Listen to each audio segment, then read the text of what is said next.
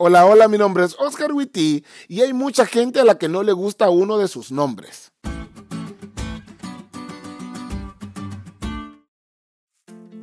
Yo soy el hijo favorito de mi mamá y eso hasta mi hermana lo sabe.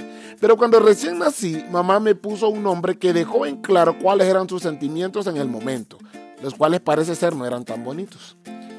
No te diré cuál es mi segundo nombre, no lo necesitas para este estudio, pero sí te diré que durante toda mi infancia me lo quise cambiar.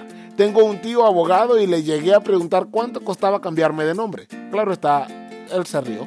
Y después de dejarme en claro que eso estaba fuera de mis posibilidades económicas, muy fuera de mis posibilidades económicas, me dijo que lo mejor era que me acostumbrara a ese nombre. Tal como vimos ayer, Daniel y sus amigos tuvieron que ir a una tierra extraña como esclavos por culpa de los errores del pueblo. Fueron seleccionados para estar en la corte real y recibir capacitación especial para servir al rey.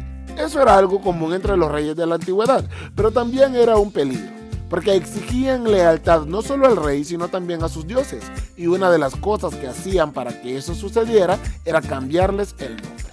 Y vos me dirás, bueno pastor, ¿y eso qué tiene de peligroso? ¿Usted se quería cambiar el nombre también?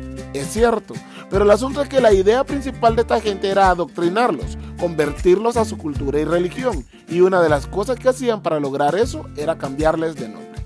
La lección menciona, un nombre nuevo señala un cambio de propiedad y un cambio de destino. Así, al cambiar el nombre de los cautivos, los babilonios tenían la intención de ejercer autoridad sobre ellos y obligarlos a asimilar los valores y la cultura de Babilonia. En ese caso, cambiarles del nombre no era inofensivo pues Daniel significaba Dios es mi juez y ellos estaban cambiando su nombre por un nombre que significa Bel, un dios caldeo, protegía al rey. Decime si no estaban intentando cambiarlo. Pero a diferencia mía con mi nombre, Daniel no siguió el consejo de mi tío y se acostumbró. En su libro no se refiere a sí mismo como Belsasar y tampoco come de la comida del rey, que era otra manera de hacerlos partícipes del culto religioso a dioses babilonios. Y no importa dónde estaban, si el mismo rey lo exigía y si su vida pendía de un hilo, comprendían dos cosas. Número uno, el mismo Dios que tiene un control tal que había cumplido que su pueblo iría cautivo si no cumplían con su parte del pacto, era el mismo Dios que controlaba todo su alrededor y ellos iban a permitir que controlara también su vida, con muy buenos resultados, por cierto.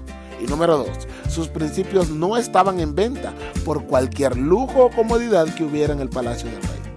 Dios había demostrado que le va bien a todo aquel que sigue el camino que Él les traza y ellos decidieron seguir decidimos también hacer lo mismo.